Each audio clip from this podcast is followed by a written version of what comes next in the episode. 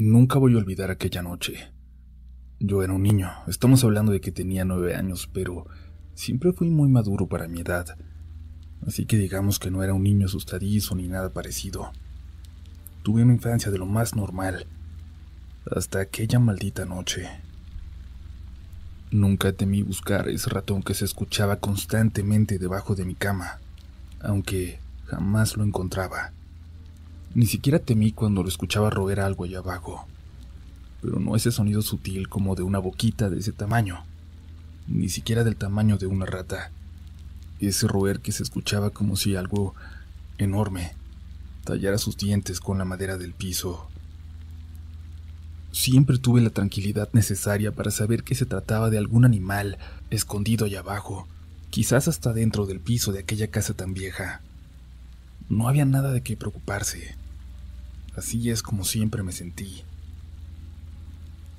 Pero aquella noche me despertó un fuerte golpe en mi nuca, horrible. Cuando pude reaccionar me sentí en el piso y luego sentí como era arrastrado. Fueron apenas unos instantes entre lo que despertaba y lograba ser consciente de lo que estaba pasando, de que algo me estaba jalando hacia mi armario.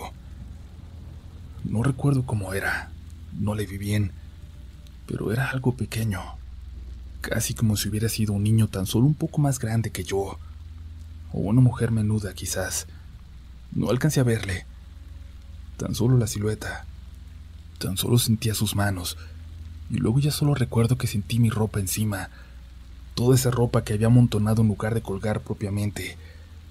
Todo estaba encima de mí, dentro de mi armario, como si me la estuvieran echando, como si me estuvieran escondiendo. No podía gritar, no tenía voz.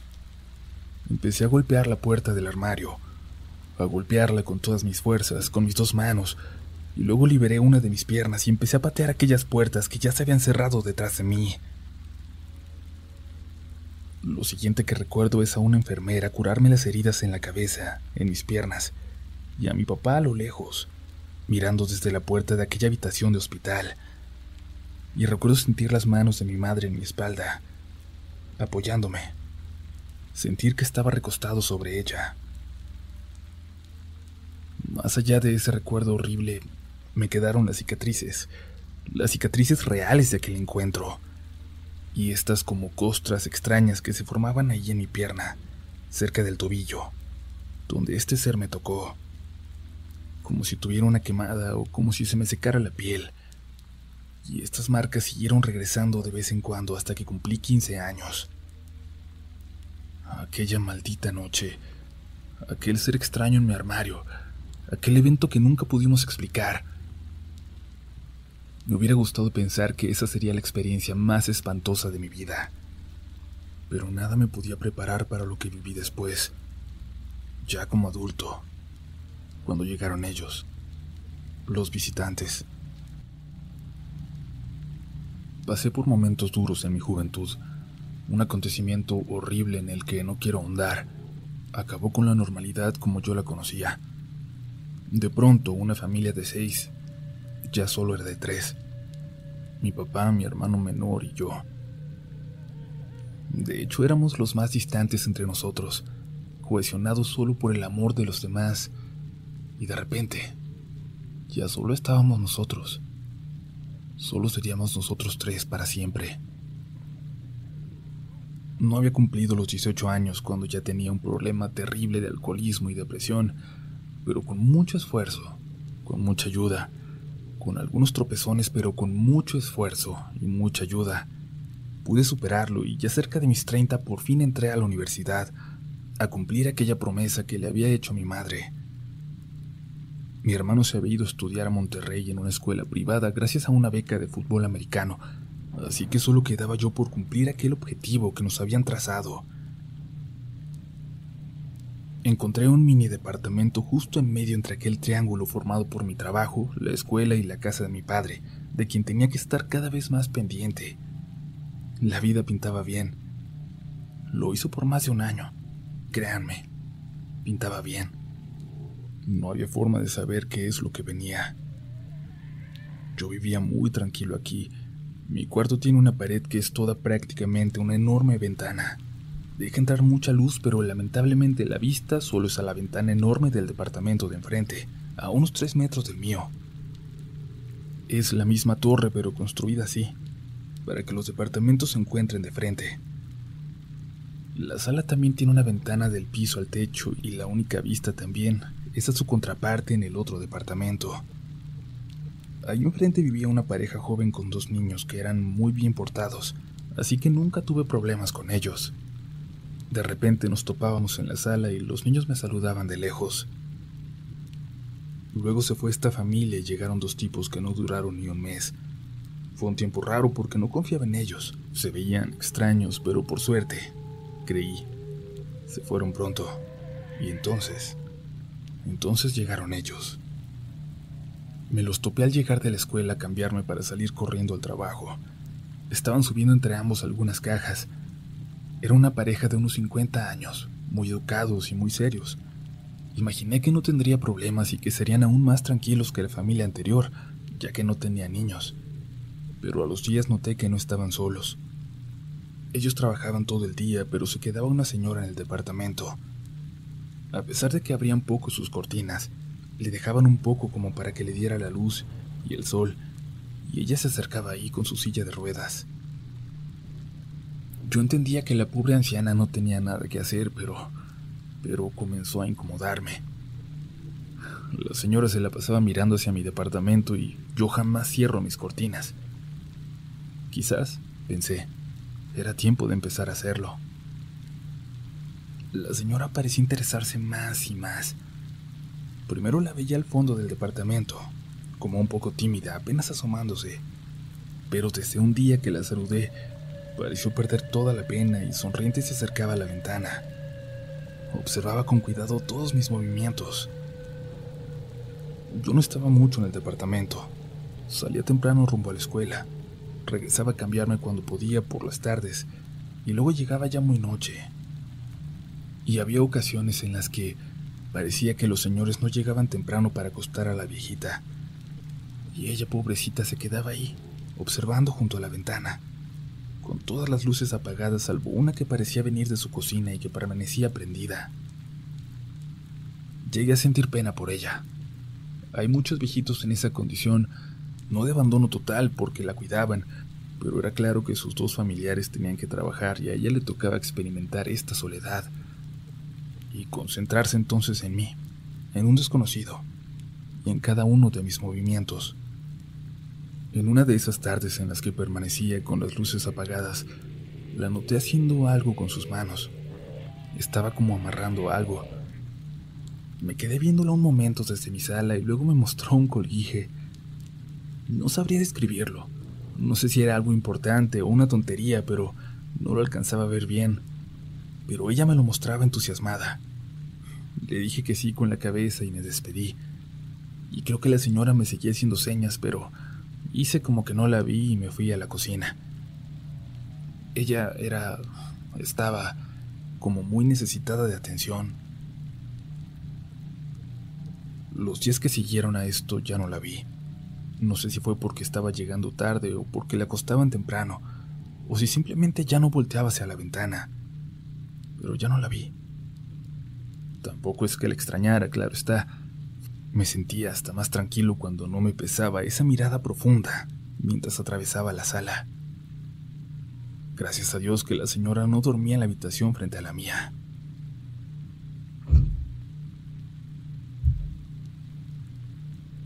Esas noches, sin embargo, hubo un sonido que me llamó la atención. Frente a mi cuarto había otra habitación muy, muy pequeña. En teoría era una segunda recámara, pero lo cierto es que apenas sí que había una cama individual. Yo lo único que utilizaba era su pequeño armario. La ventana allí era muy pequeña y estaba alta, pegada al techo, así que casi no dejaba entrar nada de luz. Era una habitación fea, si tengo que describirla más. Varias veces escuché ese sonido, como de algo cayendo ahí, pero me levantaba y revisaba y no había nada. Lo más obvio pensé es que viniera del departamento de arriba, pero me pareció extraño que alguien hiciera este tipo de ruidos a esas horas de la madrugada. Intenté no pensar en eso. En realidad no era algo que me preocupara o que me quitara el sueño, pero de todas formas son de esos pequeños detalles que uno prefiere ignorar para no preocuparse por bobadas. A pesar de que yo estaba en un cuarto piso, alcanzaba a escuchar todo el ruido del estacionamiento en el sótano, porque este tiene una parte sin techo y quedaba justo debajo de mi ventana. Además, en esas noches yo llegaba en muchas ocasiones más tarde de lo normal, apenas con tiempo para dormir unas dos o tres horas y volver a levantarme para ir a trabajar. Recuerdo bien que muchos de esos días los pasaba en modo zombie. Por eso cada que algo ocurría allá abajo, un pleito o una discusión, a mí me terminaba despertando. Una noche apenas llegaba, poco antes de las diez, cuando escuché a una de las vecinas, una mujer horrible que se cree mejor que todos, maltratando al guardia de seguridad allá abajo en el estacionamiento. Me chocaba que fuera grosera con él, sobre todo con don Raúl, porque era muy buena gente y amable con todos. Esta señora se aprovechaba de que ya era un señor mayor y no se metía en problemas ni respondía a los malos tratos, así que decidí bajar mi basura como pretexto para meterme y defenderlo. Esta vez me iba a escuchar esta señora grosera. Fui a la cocina por una bolsa de basura y cuando pasé por la sala creí ver a la viejita del departamento de enfrente, pero parada frente a la ventana. Fui por la basura y entonces como que me cayó el 20 y volví para asomarme. Pero no, no estaba. Claro, era mi imaginación. Me apresuré a bajar para toparme con la señora, pero era demasiado tarde. Ya no la alcancé. Solo estaba el pobre de don Raúl recogiendo un montón de basura que se notaba que alguien había aventado. Buenas noches, don Raúl. Otra vez la vieja grosera. Le pregunté, pero don Raúl no quiso decir nada. Así era de respetuoso. Así que solo le ayudé a recoger todo y momentos después llegó la vecina de enfrente y se puso a ayudarnos. Menos mal, pensé. Entonces ella está en casa. Quizás era ella la que estaba parada frente a la ventana. Ya se me hacía raro que hubiera sido la viejita la que estaba de pie. Entre los tres recogimos todo y platicábamos sobre los groseros que eran algunos de los vecinos. Cuando por fin terminamos, la vecina trajo de las escaleras la silla de ruedas doblada. Le preguntó a don Raúl dónde podía tirarla o si conocía a alguien que la necesitara. Al principio no me pareció raro. Era probable que hubiera comprado una nueva, pero pero la vecina dijo algo. Después de que dejó la silla en la zona de desechos voluminosos, mi esposo no se anima a tirarla. Debimos de haberla dejado en el otro departamento, pero por alguna razón se la quiso traer. Es como si él sintiera que así, de alguna manera, trae a su mamá con nosotros. Me quedé callado. No supe qué responder. Don Raúl tampoco. Y es que más allá de todo era una confesión muy personal sobre la que no había mucho que decir. La señora nos dio las buenas noches y se fue. Yo tardé un momento más en procesar lo que acababa de decir, en que no había ninguna viejita en silla de ruedas en aquel departamento. ¿Usted no ha notado nada raro desde que llegaron? me preguntó el guardia.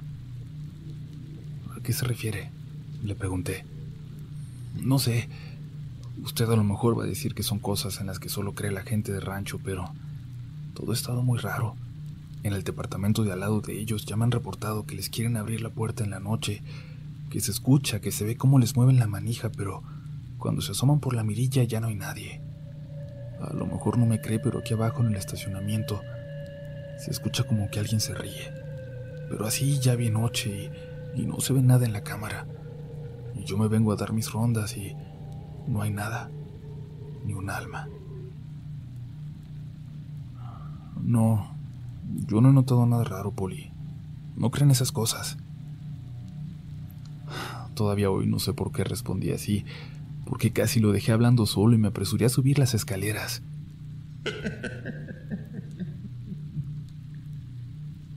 Aquella risa sonó cuando iba a la mitad y me regresé. El guardia estaba parado frente a las escaleras y en los ojos se le veía el miedo, a pesar de ser una persona tan grande y de quién sabe cuántas experiencias vividas. Le digo, joven, que acá abajo pasa algo raro. Bajé de nuevo y le dije que fuéramos a ver, y el guardia dudaba. Allá abajo hay de estos focos con sensor que solo se prenden conforme vas avanzando, así que Se miraba en penumbra total hasta el fondo.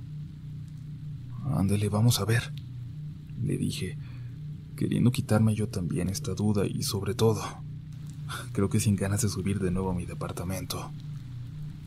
Yo sí creo en los fantasmas, joven, me dijo bajito el guardia mientras avanzábamos. Pero yo siempre supe que se quedan en las casas, en lugares pues donde fueron muy felices o muy tristes, pero le juro que siento que estos venían con ellos. Íbamos a la mitad del estacionamiento cuando escuchamos la silla de ruedas detrás de nosotros. Los dos volteamos.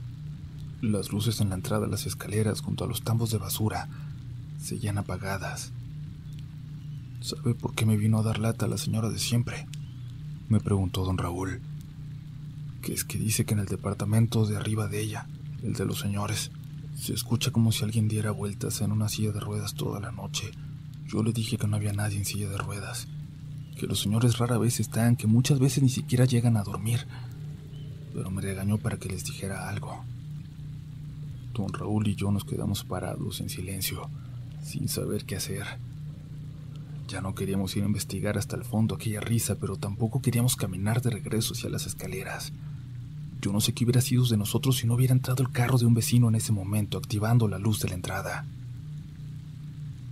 Casi corrimos para subir, y le dije a don Raúl que no se diera vueltas el solo por allá abajo. Y no, ya no lo hizo. Al día siguiente que le tocaba turno ya no volvió. Pidió su cambio. Había soportado años ahí, incluida la señora esa grosera, pero con esto ya no pudo. A partir de eso a mí me costaba mucho dormir, concentrarme. Cerré las cortinas de la sala y de mi cuarto y las mantenía así siempre. Ya no había visto nada en el departamento de enfrente, pero no me quería arriesgar a verla de nuevo. En esos días pensé que quizás el espíritu de aquella señora estaba de alguna forma pegado a la silla de ruedas y que ya se había ido. Aunque a veces creía escuchar aquellas ruedas a lo lejos, rechinando así que comencé a poner música para dormir, para ahogar aquellos sonidos. Hasta que algo me despertó. Algo que se escuchaba detrás de la cabecera de mi cama. Primero pensé que estaba soñando, pero luego pude escuchar y sentir cómo se movía y se iba hacia los pies. Y alguien se sentó en mi cama. No podría decirle si lo siguiente lo escuché o lo soñé abras los ojos. No abras los ojos. Padre nuestro que estás en el cielo, santificado sea tu nombre. Alguien estaba rezando. Alguien me dijo que no abriera los ojos. Y ahora estaba rezando. Era la voz de una mujer, de una anciana, que parecía estar sentada en mi cama. No, abras los ojos. Ya llegaron. Aquí están. Van entrando. No abras los ojos. Sentí como si hubieran abierto la ventana de par en par. Sentí demasiado frío. La silla de ruedas se escuchaba a lo lejos en el departamento de enfrente. Una risa en el estacionamiento se alcanzaba a escuchar hasta mi cuarto. Fingí estar dormido, pero intenté abrir un poco los ojos, alcanzar a ver. En la esquina de la habitación había tres figuras. Creí identificar a dos mujeres y a un hombre. La mujer más pequeña la dio la cabeza, como intentando encontrar mi mirada. Cerré los ojos con fuerza. Algo me tomó del pie.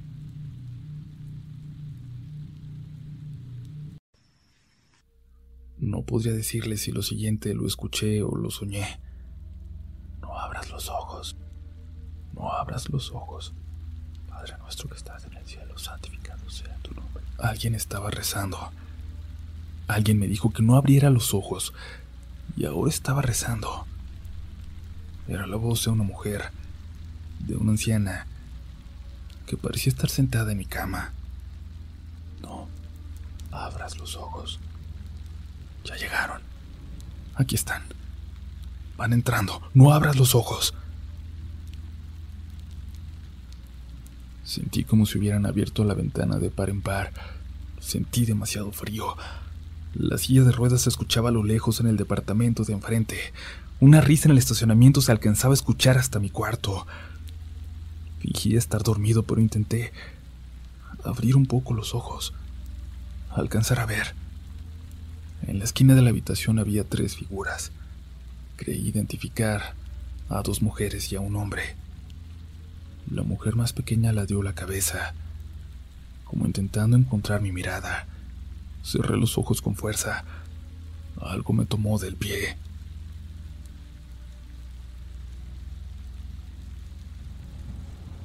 Solo recuerdo que grité, que me empecé a sacudir y a patear y me caí del otro lado de la cama. La cobija cayó encima de mí y la jalé y me la puse encima, como si eso fuera ayudar. Alguien caminó por el cuarto hacia afuera. Y no sé cuánto tiempo pasó, cuánto tiempo esperé. Pudo haber sido media hora o solo cinco minutos porque lo sentí eterno, pero eventualmente supe que no me iba a quedar dormido, que tenía que levantarme, destaparme, ver hacia afuera, ver qué había ahí. Por fin me atreví, me destapé lentamente. Levanté mi vista sobre la cama y ya no había nadie, no había nadie allí. Prendí la luz, todo parecía estar en orden. Había un silencio sepulcral en toda la casa. Podía escuchar hasta el latido de mi corazón. Sentía que estaba a punto de tener un ataque o algo así porque nunca lo había escuchado de esa forma. Me asomé por la ventana de mi cuarto hacia la sala y todo parecía estar bien como si nada.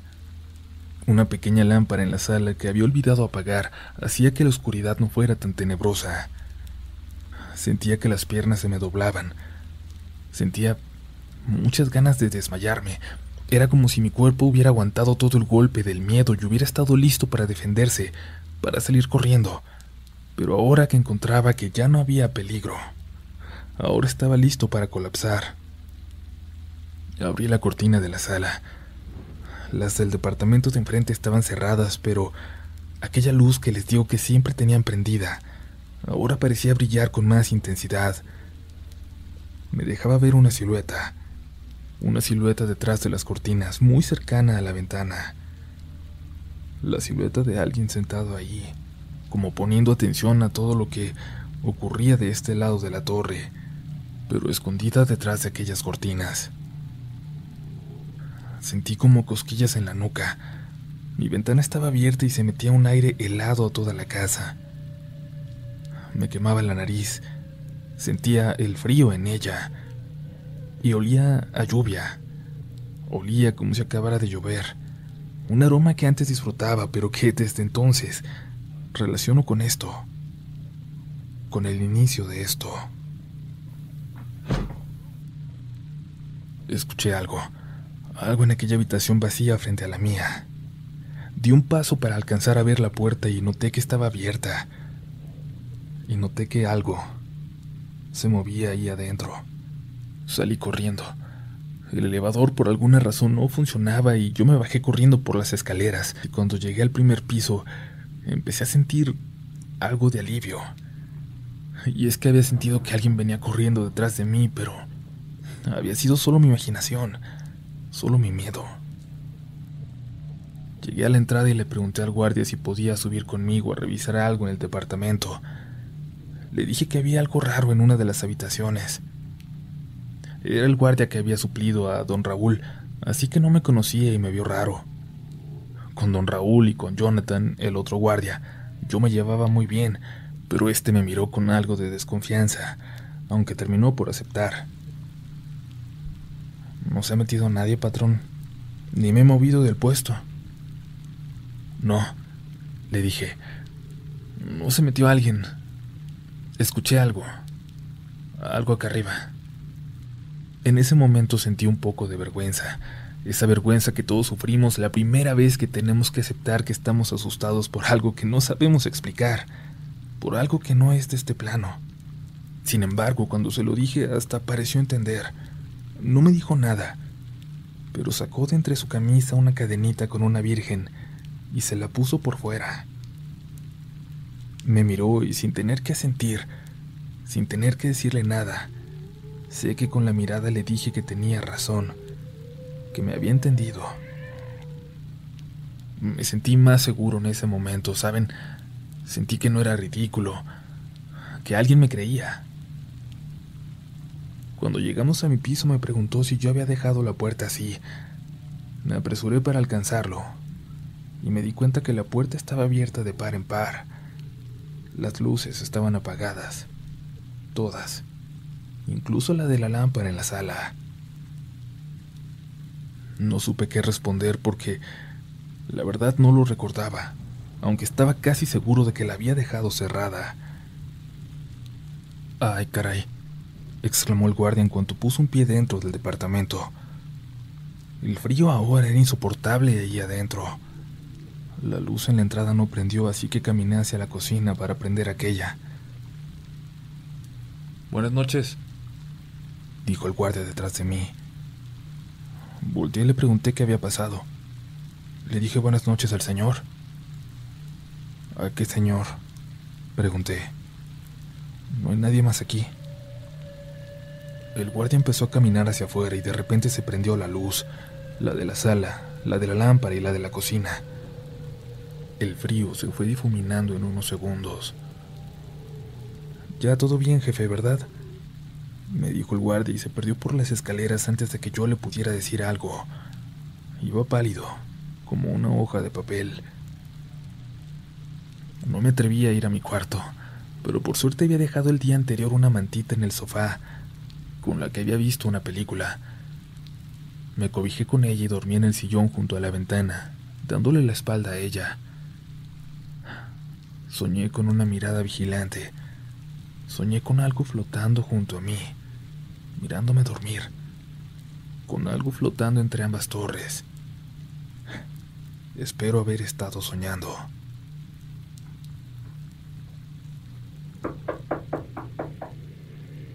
Alguien tocó la puerta, pero yo no quería despertar. Al final mis sueños se habían ido relajando y nos soñé a todos a todos en mi familia, no solo a mi papá y a mi hermano, también a mi hermano mayor, a mi hermana, a mi madre, a los que ya no estaban. En ese sueño me habían ido a ver, me cuidaban. Mi familia me iba a ayudar a pasar por todo esto, y vamos a hacerlo juntos. Pero había pasado tanto tiempo que ya no lograba recordar sus caras. Sabía que eran ellos, pero no podía ver las caras de los que ya no estaban, solo la de mi padre, que discutía con mi hermano sobre qué debían hacer para ayudarme, sobre cómo se turnarían para vigilar mis sueños.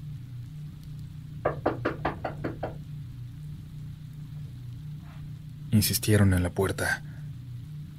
Abrí los ojos sintiéndome feliz por unos instantes, por no estar solo antes de... de darme cuenta de que en realidad estaba soñando.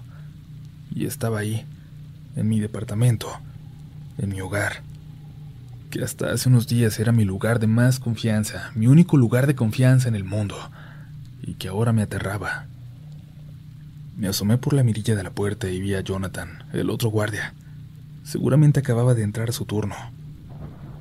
Abrí la puerta. Perdón, joven, lo desperté. No te preocupes, le contesté. De todas formas ya tenía que levantarme. Dime, ¿qué pasó? Es que ahorita que llegué el otro guardia me comentó de... de su situación de anoche. Ya son varias cosas. Por algo se quiso ir don Raúl. Hizo una pausa y volteó hacia atrás, a la puerta del departamento de enfrente, como para asegurarse de que no nos escuchara alguien más. No sé si ha visto un puestecito de comida que se pone aquí en la esquina. Yo las conozco bien, son de allá del barrio. La señora sabe mucho de estas cosas. Si le digo que venga y haga una limpia, seguro nos cobra poquito. Lo interrumpí. Gracias, pero de verdad siento que no es lo que necesitamos. Pero gracias de verdad por preocuparte. Jonathan se fue como decepcionado, pero lo que menos necesitaba era una persona en la casa, extraña, inventándome razones por las que me estaba pasando esto. Llamé al trabajo para decir que no iba a poder ir, y es que me sentía absolutamente cansado, y el cuerpo me dolía como si me hubieran agarrado patadas. Escuché la puerta del departamento de enfrente abrirse y me asomé por la mirilla. iba saliendo el señor. Me apresuré a tomar mis llaves e hice como que iba a salir yo también, como si fuera una casualidad.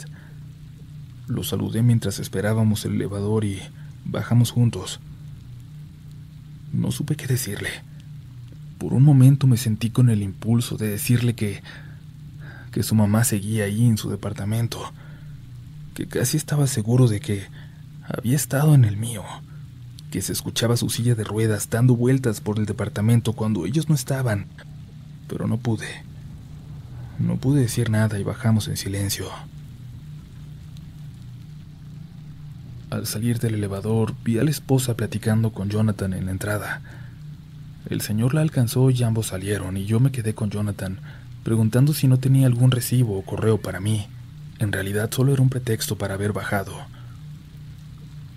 Están muy raros, me dijo mientras revisaba. Sus vecinos nuevos, digo.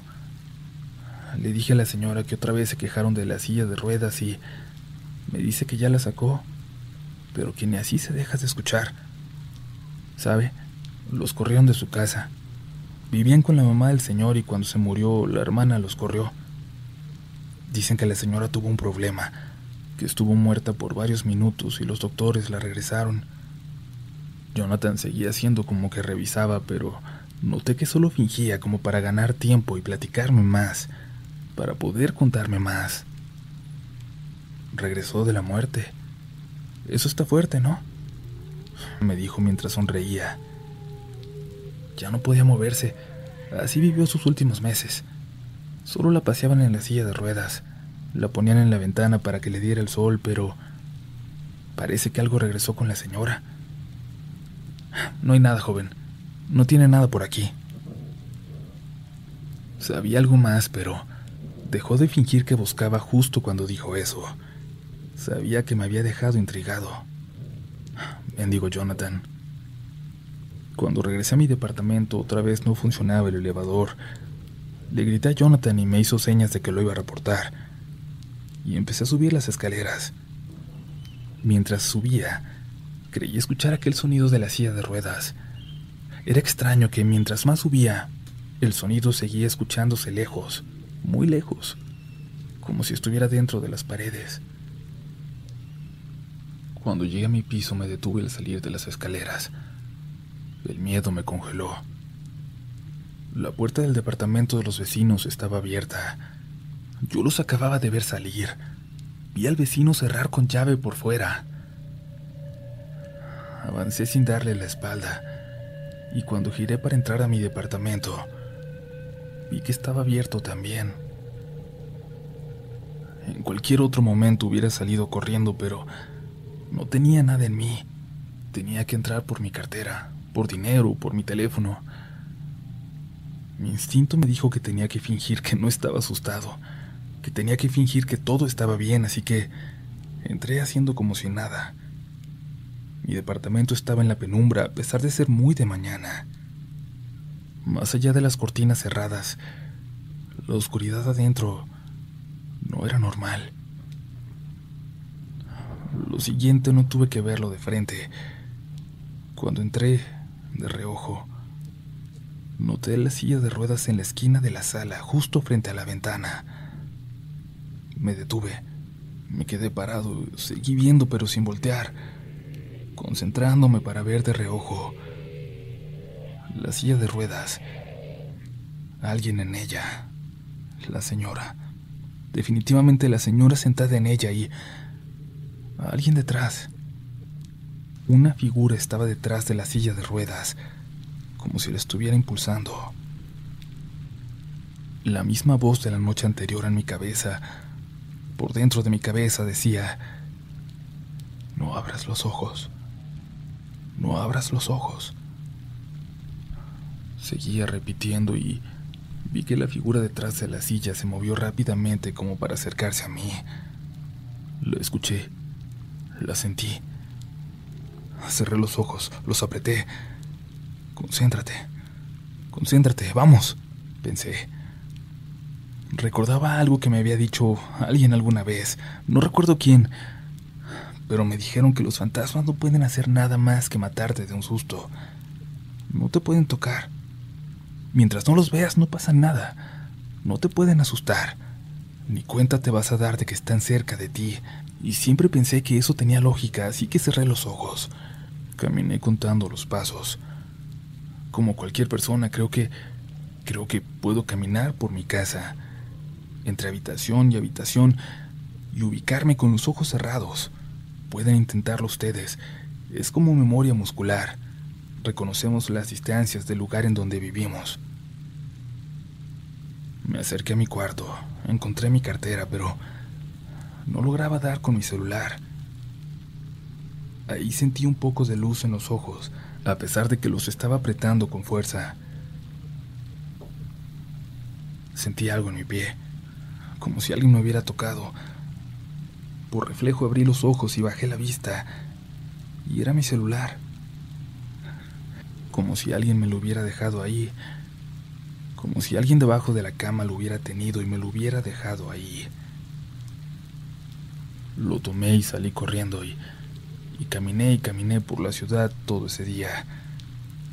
Eventualmente me metí a un café donde puse a cargar mi teléfono y al prenderlo, me llegaron decenas de mensajes de golpe, la mayoría de ellos de la administración del edificio y del chat de los vecinos, pidiéndome que bajara la voz. Recuerdo un mensaje en particular que llamó mucho mi atención. Si van a traer visitantes a su departamento, por favor, Explíquenles las reglas del edificio. Visitantes. Visitantes. En ese momento, de verdad, maldije el día en que llegaron aquellos vecinos. Lo que fuera que ahora estaba en mi casa. Había llegado con ellos. Nunca antes me había sentido inseguro. Nunca antes había sentido nada raro allí. Hasta que vi a esa señora en el departamento esa señora que miraba con atención al mío, a tal grado que... que cruzó, que se cruzó a mi hogar. Y luego esa noche, esa noche que me dijo que no abriera los ojos, que parecía protegerme, y ahora estaba allí, a, a merced de esa cosa que la tenía tomada en la silla de ruedas. Momento, me dije a mí mismo, me rascaba mi tobillo mientras comenzaba a pensar, a hacer conjeturas. La señora miraba mi departamento, en otro plano quizás, si lo quieren llamar así, y ella vio algo en el mío. Y cruzó y, y parecía querer protegerme. Como si lo hubiera hecho porque, porque yo la vi, porque no le temía. No, no, no, no, no. Son locuras, pensaba. Sentí sangre, sangre en mis dedos con los que me estaba rascando. Tenía el rojo vivo mi tobillo. Regresé al departamento. Tenía comezón en la nuca y sentí duro como como costras y me preocupaban y quería llegar a bañarme.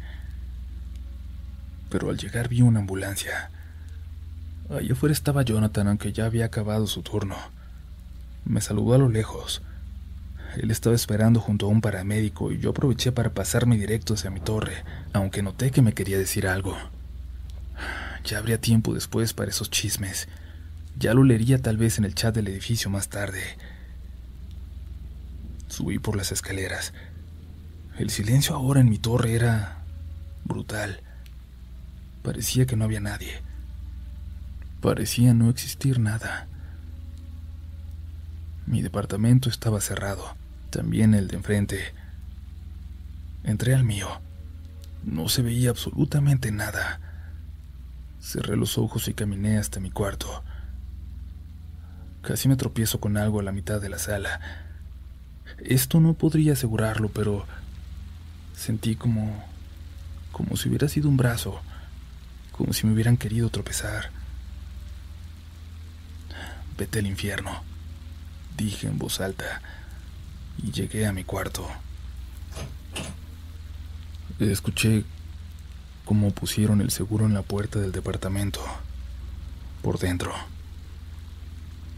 Abrí los ojos pero no pude ver nada. Los cerré de nuevo, los apreté. Por alguna razón no dejaba de pensar en la advertencia.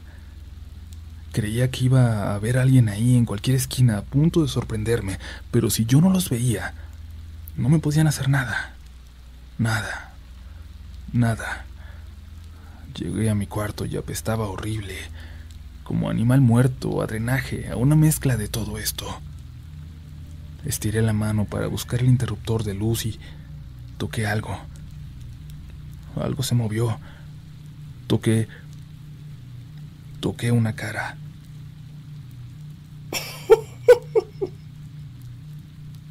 Se rió y se hizo hacia atrás. Abrí los ojos. Estaba oscuro, pero pude ver la silueta, iluminada un poco a contraluz por la luna de aquella noche. Solo pude decir algo. Eres tú.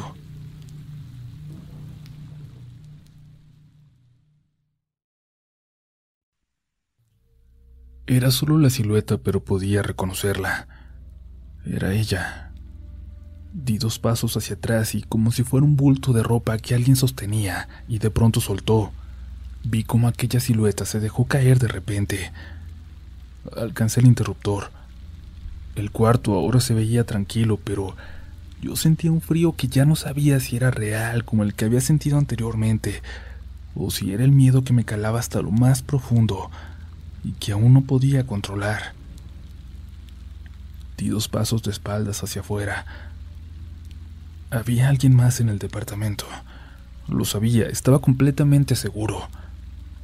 Ustedes no sienten cuando hay alguien más en una habitación con ustedes a pesar de que no respiren, de que no hagan ruido. ¿No sienten esa mirada? ¿No sienten cuando alguien se acerca y se acerca y acerca su mano hacia ustedes. Cerré los ojos y di unos pasos en la oscuridad hacia mi manta, aún en la sala.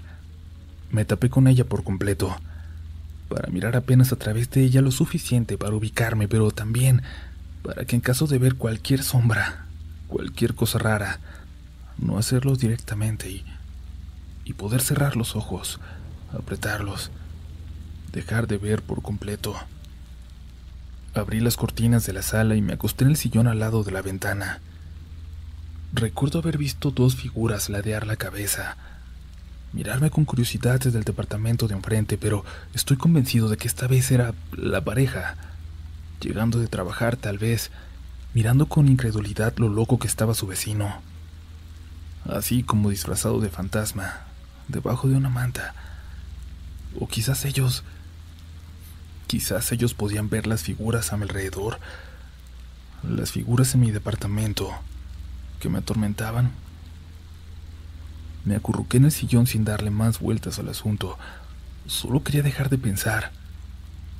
Solo quería que pasara la noche. Pero había alguien más. No lo sentía como una presencia paranormal, etérea, como algo que pudiera sentir solo en cierto plano, en cierto nivel de conciencia. No. Había alguien caminando por ahí, por mi departamento, en mi hogar. Algo que se movía y hacía ruido, y ocupaba un espacio físico tan real como el que yo estaba ocupando, y no hacía nada por disimular su presencia. Al contrario, esto quería que me diera cuenta de que estaba ahí. Primero se abrió lentamente la puerta del cuarto vacío, Luego pude adivinar los pasos cruzando hacia el mío. Escuché que alguien se acostó en mi cama. En mi cama. De la nada, ahora el sonido comenzó a provenir de mi pequeña cocina, como si alguien revisara entre los platos sucios, tocándolos, haciéndolos chocar lentamente, solo para anunciarme que estaba ahí, que debía seguir temiendo. Me levanté y con dificultad le di la vuelta al sillón para ponerlo de frente a la ventana y me recosté así, mirándose afuera, dándole la espalda a lo que fuera que estuviera ahí. Sentí que me ahogaba y destapé un poco la cara. Y pude ver al hombre de enfrente, al vecino, levantarse de su sillón para ir a cerrar la cortina. Para no verme. Para que yo no viera hacia allá. Qué poca vergüenza. Todo lo que me estaba pasando era su culpa. Yo vivía muy tranquilo antes de que ellos llegaran con esa vieja y con todo lo que ahora habitaba conmigo. Quizás el señor no lo sabía, o tal vez sí. Tal vez todo era a propósito. Escuché un grito a lo lejos y me hizo salir de mis pensamientos sin sentido. Bueno, pensé, al menos no soy el único que le está pasando mal esta noche en el edificio. Escuché unos pasos acercarse por las escaleras ahí afuera, hacia mi puerta. Pero no venían del elevador, no se escuchó. Los pasos se acercaron a mi puerta y luego se alejaron como si continuaran subiendo al último piso, pero luego regresaron. Se acercaron. Tocaron a mi puerta. En cuanto lo hicieron, unos pasos en mi techo se alejaron de donde yo estaba, justo sobre mí, y se dirigieron hacia mi cuarto. Aquella puerta se cerró de golpe y yo me levanté sobresaltado. Y es que estos pasos se escucharon arriba de mí, pero no como si vinieran del departamento de arriba. Era como si, como si alguien hubiera caminado en mi techo, como si alguien hubiera estado colgado en el techo sobre mí en ese momento y luego se hubiera movido, se hubiera arrastrado pegado a él hasta esconderse en mi habitación. Me levanté y me acerqué a la puerta. Por la mirilla me di cuenta de que era Jonathan y le abrí. Tu turno terminó hace ya rato, ¿no? Le dije. Él miró hacia atrás de mí muy nervioso y me hizo señas de que lo acompañara. No le pregunté ni para qué. Lo que quería era salir de ahí.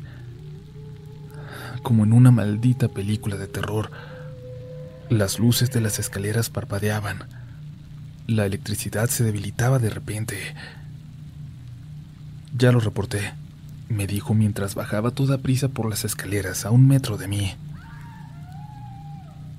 Nuevamente, un grito extraño parecía venir de arriba, de los últimos pisos, pero esta vez callado, apagado, un grito corto. ¿No vas a ir a revisar que todo esté bien? Le pregunté a Jonathan, pero pero me dijo que si era algo serio iban a llamar a la caseta y subiría el guardia nuevo. Terminamos de bajar y él siguió caminando muy a prisa, no se detuvo. El guardia en turno estaba del lado de afuera de la puerta, no dentro del edificio, no en su caseta como debería. Ya, mejor afuera, ¿no? Le preguntó Jonathan, pero el guardia ni siquiera sintió. Polly, ¿todo bien?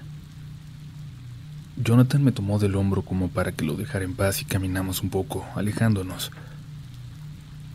Ha estado muy raro todos estos últimos días, joven. Se lo digo porque usted es de los pocos buena onda del edificio. Sálgase. La señora Imelda ya se va. Hoy estuvo empacando sus cosas y se cayó muy feo. Tuvo suerte de que me dio 100 pesos para que le ayudara y justo cuando yo iba subiendo escuché el costalazo. Cuando entré ya estaba inconsciente la pobre.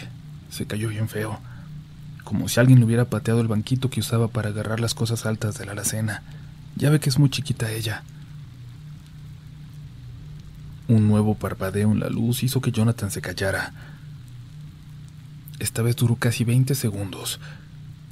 Yo agradecía no haber estado allá adentro. Me hubiera parecido eterno. Se acercó un taxi y Jonathan le hizo señas para que se parara. Mire, yo ya me voy, joven. Y la mera verdad, no sé si regreso. Ya pedí mi cambio, pero depende de que haya a dónde mandarme. Acá el nuevo compañero dudo que regrese, ¿eh? Yo nomás le digo, lo que le está pasando a usted no es nada comparado con otras cosas que se han escuchado en el edificio o con lo que vio don Raúl en el estacionamiento. Ni siquiera sabes qué me ha pasado, Jonathan. ¿Cómo sabes si no es nada comparado con lo demás? Le dije sí un poco enojado, pero me calmé para pedirle su teléfono. Sentí que iba a necesitar su contacto, que iba a necesitar que en algún momento alguien me reafirmara que eso estaba ocurriendo, que no estaba loco. Cuando vi que Jonathan se alejó en el taxi, me acerqué a la entrada del edificio. Yo vivía en la segunda de las dos torres. Mi elevador estaba al fondo de un pasillo que esa noche esa noche se veía más oscuro que de costumbre. Toqué mi bolsa, tenía mi celular, tenía mis llaves, mi cartera. El destino esta vez me había sonreído porque las tomé al salir sin pensarlo. Iba en sandalias, sí, pero eso no importó para que parara el siguiente taxi y saliera con rumbo a la casa de mi papá. Llegué a los pocos minutos. Ya le había enviado un mensaje para despertarlo y avisarle que iba en camino, pero no lo desperté. Mi papá tenía periodos de mucho insomnio que le duraban semanas, y por lo visto, se encontraba en uno de ellos. Me recibió con un café. Me preguntó qué me pasaba. Debe ser algo muy grave para que vengas a esta hora a visitarme, me dijo. Recuerdo que me daba pena hablar, que sentía ese frío en la espalda, que sentía como si nada fuera real. Aún hoy así lo siento, como si toda esa noche hubiera sido parte de un sueño. Están pasando cosas muy extrañas en mi depa, pero si te cuento más te vas a reír. Escucho cosas, siento cosas, hasta... hasta sentía a alguien en mi departamento. Me quedé callado. Sabía que lo siguiente no se lo podía decir. En fin, pa' que... Me gustaría pensar que son tonterías, te lo prometo, pero... Hay otros vecinos que dicen que... También están pasando por cosas muy raras. ¿Por qué van a ser tonterías? preguntó mi papá. Esas energías existen, hijo. Todo lo bueno tiene su contraparte mala. Por cada gente buena hay una malvada. Por cada muerto que nos cuida, hay uno que vuelve por nosotros, para llevarnos. Lo que dijo me pareció muy extraño y muy específico, sobre todo porque a partir de eso se quedó callado y se levantó. Buscó algo para poner sobre la mesa y fingir que comíamos. ¿Crees en los fantasmas, papá? Yo estaba seguro de que no. Recuerdo que nos regañaste a mi hermano y a mí por creer en esas cosas. Le dije. Después de un momento me contestó. En ese entonces, no había visto lo que ahora ya vi. No hay nada malo en reconocer que estabas en un error cuando te enfrentas a la evidencia, ¿no lo crees? Esa frase nos llevó, gracias al cielo, a otra plática, y por un momento pude olvidarme de todo, de lo que acababa de ver, de lo que sentía. Dejé de sentir ese frío que me tomaba por la espalda.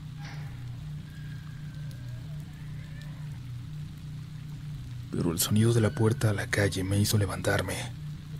Mi papá no esperaría a nadie, menos a esa hora. Ni siquiera dejaba que nosotros nos quedáramos a dormir ahí. Era un verdadero ermitaño así que me asomé por la ventana, pero no vi a nadie. El ruido había desaparecido. Pero luego, un segundo después, pero luego una silueta se volvió a asomar y se puso frente a la puerta. Intentaba abrirla. Esa silueta de mujer pequeña, la misma que yo había visto en la habitación un rato antes, estaba ahí, en casa de mi papá. Quería entrar. Creo que vi dos puntos brillando en aquella silueta negra, como si fueran sus ojos. Por segunda vez aquella noche, después de que la había tocado, me daba cuenta de que esto era algo físico, o algo que podía manipular lo físico. Se iba al diablo mi teoría de que si no los veía, de que si cerraba los ojos no me harían daño.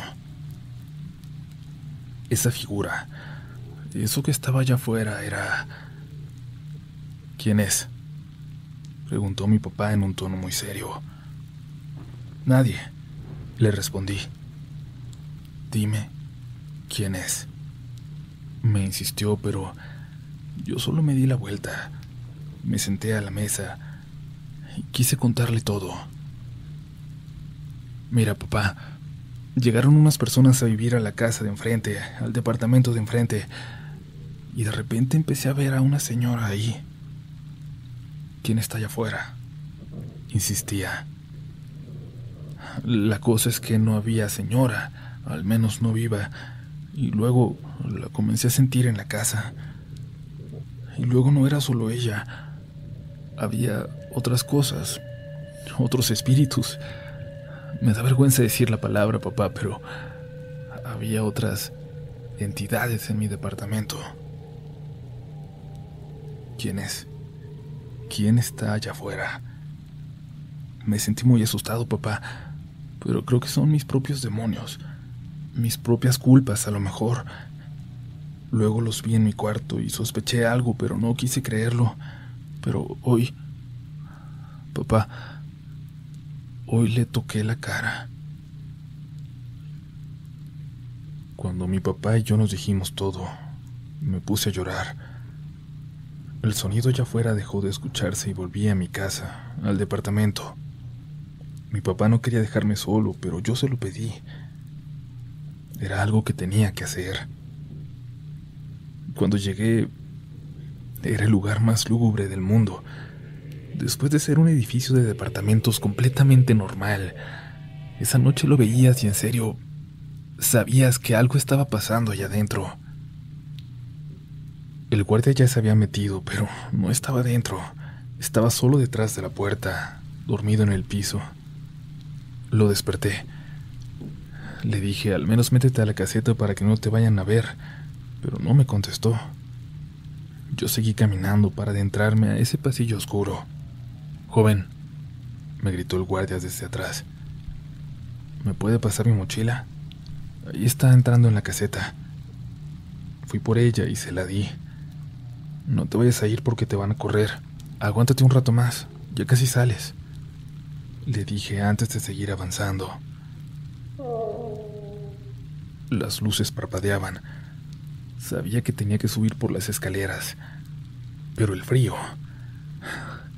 Aunque por todo el edificio se sentía una vibra muy extraña, el frío solo lo sentía al llegar a mi departamento.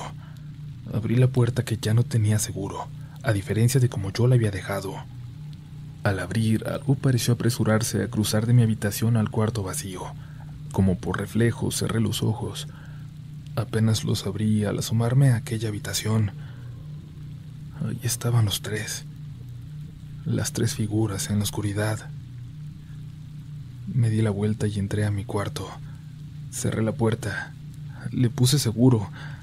Sabía que no significaba nada, pero lo hice. Abrí las cortinas. Las del departamento de enfrente estaban abiertas también. Su luz estaba prendida. Me acosté. Me sentía cansado. Me sentía listo a darme por vencido. Algo se arrastró debajo de la cama. Lo sentí. Sentí cómo se metió. Tenía los ojos cerrados, pero podía escucharlo todo. Y algo. Algo que estaba parado en la esquina de la habitación se acercó caminando a mí. Se puso enfrente, dándole la espalda a la ventana. Y yo entreabrí los ojos. Era ella.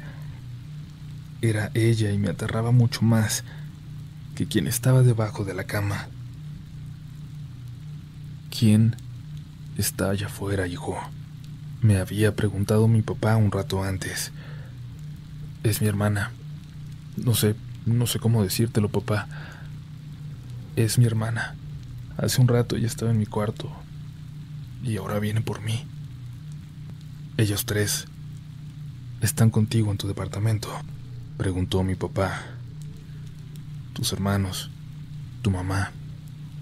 Sí. Ellos, papá. Ellos saben que fue mi culpa. Que todo fue mi culpa. Que fui yo jugando jugando que manejaba, que moví la palanca de aquella camioneta de mudanza a la que me había subido a escondidas. La camioneta que rodó esos metros en pendiente en un instante, sin darles tiempo de quitarse, sin darles tiempo a dejar esas maletas que sacaban de la cajuela y quitarse. Ellos saben que fue mi culpa. Le dije a mi papá ya en medio de lágrimas. Ellos habían vuelto por mí. Hijo, me dijo mi papá, tu mamá no era perfecta. Tenía sus problemas y sé que por eso a veces sentías que no te quería tanto como a tus hermanos, pero ella... Ella no vendría. Mi papá se detuvo. Sé que no estaba seguro de lo que estaba por decir. No estaba seguro de lo que venía. Tu mamá hizo a tu hermano prometerle que terminaría la universidad y, y tú solo se lo juraste a ella, que tú también lo harías. Tú siempre tuviste la voluntad de complacerla, y ella lo sabía.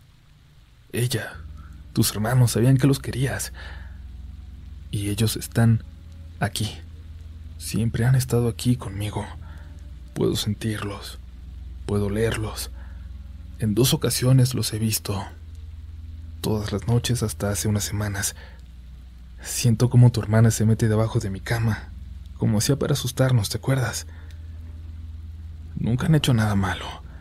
Han sido solo una presencia para mí, para no estar tan solo. Pero ya no los he sentido y eso, eso que están haciendo allá afuera, definitivamente nunca había pasado. El extractor de la cocina se prendió y los dos, mi papá y yo, sabíamos lo que significaba. Cuando mi mamá tenía uno de sus ataques, de esos ataques de ira, como aquellos que tuvo cuando me pegó, iba a la cocina y prendía ese extractor para que el ruido callara sus pensamientos. Nunca funcionó, pero ella siempre lo seguía haciendo. Y desde siempre supimos que este sonido significaba malas noticias. Siempre lo supimos. Y sobre todo, ahora. Me voy a mi departamento, papá.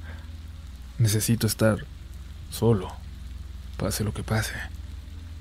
Mi papá quiso detenerme, quiso convencerme de que me quedara, quiso ir conmigo, pero yo se lo impedí. Estaba muerto de miedo, pero sobre todo, para estas alturas, tenía el corazón hecho pedazos. La escuché debajo de mi cama. Era mi hermana, lo sabía. La figura que se alcanzaba a ver borrosa frente a la puerta, alta, era mi hermano y mi mamá me observaba frente a la ventana. No quería abrir los ojos por completo, pero podía verla. Podía ver esos ojos abiertos llenos de ira, como los vi tantas veces antes. Mi celular empezó a sonar. Era mi papá. No tenía que verlo para saberlo, pero no respondí.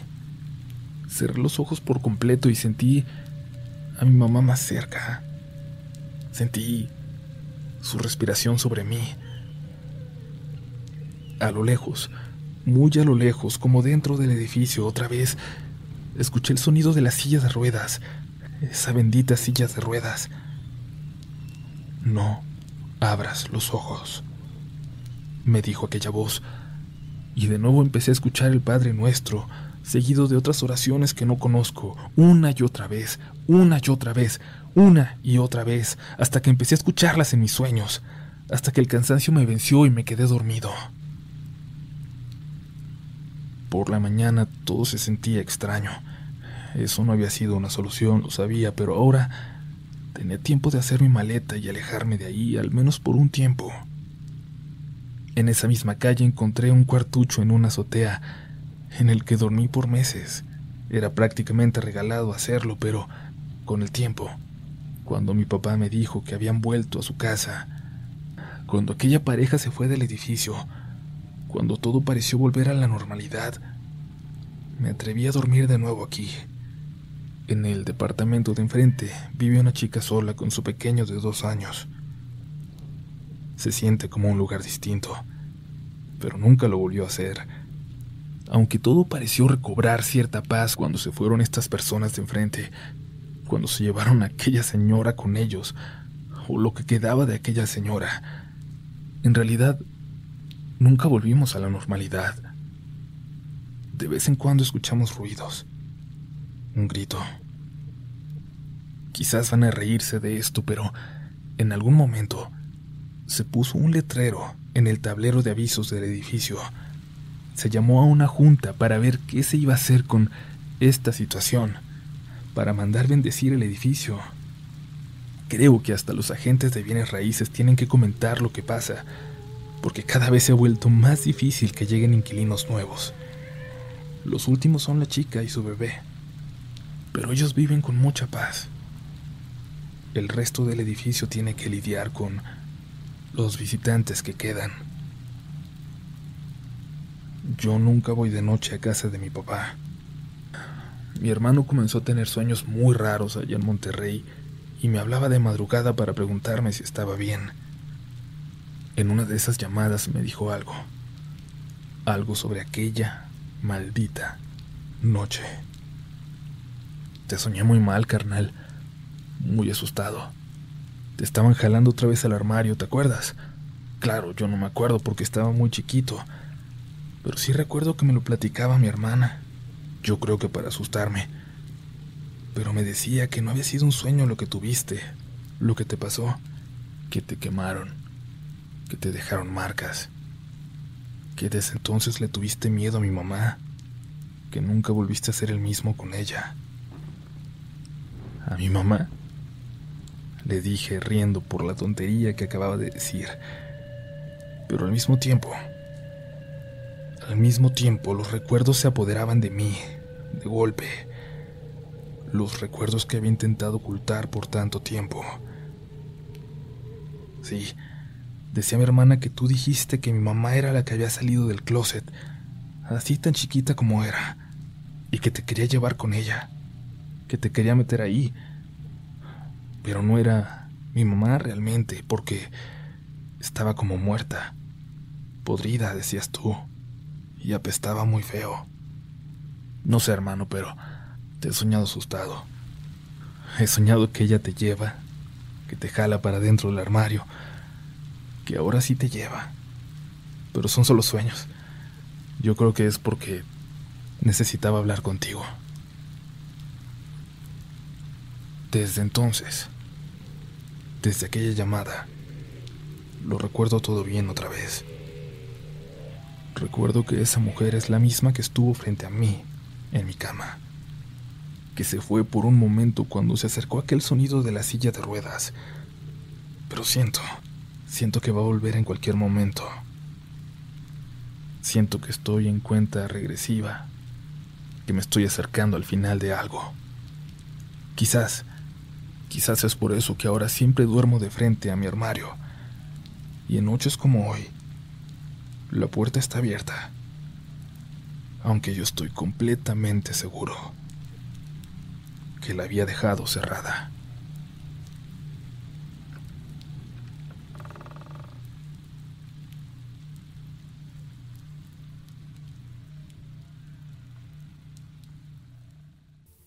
Hola, hola a todos los que lleguen a escuchar. Mi nombre es Jonathan y les voy a contar lo que me pasó a mí y a don Raúl allá en el edificio del que se ha hablado tanto. Yo pedí el cambio y no volví, pero no había más opciones para trasladarme, así que terminé renunciando.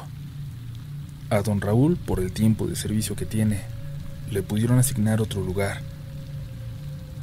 Por lo que sé, nadie dura en ese lugar desde entonces, por más que digan ahora que las cosas se han relajado.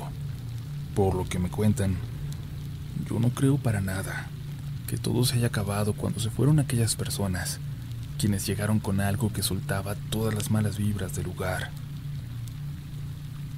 Primero tengo que contarles lo que ocurrió con don Raúl, lo que me contó una mañana que llegué a mi turno y me lo encontré completamente despierto, con los ojos pelones, asustado, contrario a la mayoría de las veces que casi casi tenía que llegar a terminar de despertarlo.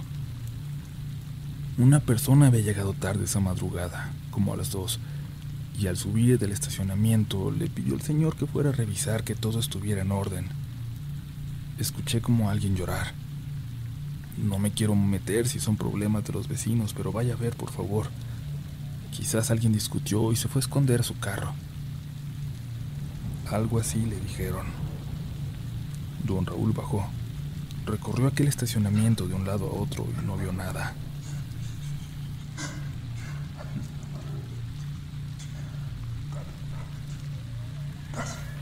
Pero cuando estaba por subir las escaleras para regresar a su caseta, escuchó algo a la distancia, detrás de él. Pensó que era su imaginación o que un sonido de algún departamento se colaba por uno de los espacios del estacionamiento sin techo, que son dos pequeños recuadros justo en medio de las dos torres. Ya entrado en miedo, decidió no regresar, convencerse mejor de que era su imaginación, pero escuchó algo al fondo y se prendió una luz. Alguien, Un movimiento. La había activado. Corrió hacia arriba a la caseta para revisar por las cámaras, pero ya no se veía nada. Todas las luces estaban apagadas. Tomó un taser que teníamos ahí guardado para emergencias y volvió a bajar. Caminó hasta el fondo. Cada segmento del estacionamiento se iba prendiendo mientras él iba avanzando, pero no vio nada. Revisó entre todos los carros. Nada. Pasaron los segundos que duraban encendidas y las luces del estacionamiento se comenzaron a apagar, una a una, desde aquellas frente a las escaleras hasta la del final, donde don Raúl se encontraba parado. Una por una. Lo fueron dejando en la oscuridad. Dice que algo lo hizo quedarse. Ya no estaba en edad de correr, sí, pero tenía mucha curiosidad. Quería saber si de verdad algo estaba ahí. Algo andaba ahí. Si de verdad lo estaban espantando. Lo que vio a continuación no me lo dijo a mí ni a nadie hasta tiempo después de que dejó de trabajar ahí. Fue algo que vio por aquella parte sin techo del estacionamiento. Dice que vio a una mujer vestida de negro, colgada en la pared, agarrada como una araña y que así se subió para desaparecer de su vista, como un animal, por la pared y su reacción fue correr para ver hasta dónde iba esta cosa y, vio que se metió en uno de los últimos pisos, pero no en la torre de la persona que les contó su experiencia, sino en la de enfrente. Es decir, muy probablemente se metió en aquel departamento donde habían llegado estas personas nuevas, las que trajeron todo. Los sonidos, los llantos, risas o murmullos, dependiendo de quién lo escuchara, se empezaron a hacer comunes en el estacionamiento y otras partes del edificio. Pobre de la gente que llegaba tarde porque siempre nos decían que fuéramos a revisar. Ya todos los días alguien nos decía que había escuchado algo. Recuerdo muy bien que Giselle, una muchacha, de hecho siempre que llegaba nos hacía una seña a mí o a don Raúl, al que estuviera, para que bajáramos por ella. Íbamos hasta su carro y de ahí la acompañábamos para subir y es que una noche vio algo. No nos dijo qué, pero vio algo que hizo que ya no aguantara recorrer ese estacionamiento ella sola. Algo muy raro estaba pasando ahí. De repente esas pláticas se escuchaban en los pasillos. Los inquilinos nos platicaban y platicaban entre ellos. Y a unas personas sí les fue peor que a otras, como la señora que se cayó, pero no sé. No siento que sea mi derecho contar esas historias. Sobre todo porque, por ejemplo, a una persona le pasaba algo muy, muy personal. Se le aparecía un familiar desnudo en la cocina de su departamento. Pero lo que yo voy a contarles es cuando por fin creí, cuando por primera vez en mi vida vi a un fantasma. Sé que lo vi, que no fue mi imaginación, porque también iba el otro chico, el guardia que llegó a suplir a don Raúl, porque él lo vio conmigo. Nos habían estado reportando algo que se escuchaba en la azotea, donde están los espacios para atender que la verdad nadie usa. Allá también hay una cisterna en la que se llegaron a ver cosas, pero eso no nos tocó a nosotros. Nos dijeron que se escuchaba que alguien andaba ahí jugando ya noche como con una pelota, y el guardia nuevo subió a revisar. No vio nada. Fue a la otra torre y tampoco. Bueno, al menos eso fue lo que me dijo cuando yo llegué, que ya había subido y que ya había revisado. Pero volvió a bajar una señora para decirnos que fuéramos a ver quién andaba corriendo y riéndose en la azotea, que no eran horas para estarlo haciendo. Vente, vamos a ver antes de que te vayas, le dije pero el nuevo estaba muy nervioso. Me quiso decir que llevaba prisa, que se tenía que ir, que fuera yo solo, pero le aclaré que si lo habían reportado desde antes, le tocaba a él, y que yo iba a reportar al patrón que no estaba cumpliendo con sus rondines. Entiendo que quizás pueden pensar que me vi muy sangrón, pero hay guardias que dejan todo para después y que no hacen caso. Y cuando cambian de compañía, pues todos perdemos. Subimos para revisar por las escaleras. Parecía que todo el mundo se había ido, pero no era tan tarde. Se respiraba un aire sumamente frío. Lo sentíamos en la nariz. El nuevo me iba platicando de algo que vio en el estacionamiento, pero yo no iba poniendo atención. Sentía cada que subíamos que estábamos a punto de ver algo a la siguiente vuelta y las escaleras estaban más oscuras que de costumbre. Tienen pequeñas ventanas en la parte de arriba de cada piso, pero son opacas. Y en esta ocasión parecía que afuera las hubieran cubierto. Estaban completamente oscuras. Revisamos los tendederos de arriba y no vimos nada. En ninguna de las azoteas. Tampoco en la de enfrente se veía nada.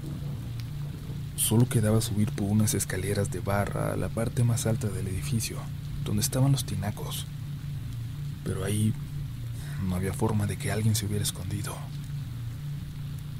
Vamos a subir a revisar también ahí, ¿eh? Para no dejar un rincón sin cubrir. Le dije al nuevo y subí primero. Estaba difícil hacerlo. Como pudo se subió él y revisamos todo arriba, pero nada tampoco. En la azotea de enfrente, ahora ya totalmente al alcance de nuestra vista, tampoco había nada raro. Desde donde estábamos se podían ver las ventanas de las recámaras de una de las torres, la del joven que les contó su historia, por ejemplo. Miramos hacia allá, hacia su ventana. Algo, no sé qué nos hizo voltear. Ahí estaba, en la ventana del chico, la de su recámara. Estaba una mujer con los brazos levantados, mirando hacia nosotros. Tenía el cabello muy largo, le caía hacia el pecho por ambos lados y sus brazos estaban colocados en una posición muy extraña, como, como si estuvieran doblados al revés. El derecho lo tenía muy hacia arriba, y el izquierdo como hacia el costado, a la altura de los hombros, pero estirado. Antes de que pudiera preguntarle al otro guardia si él también lo estaba viendo, escuché cómo casi se aventaba por la escalera, y yo corrí detrás de él.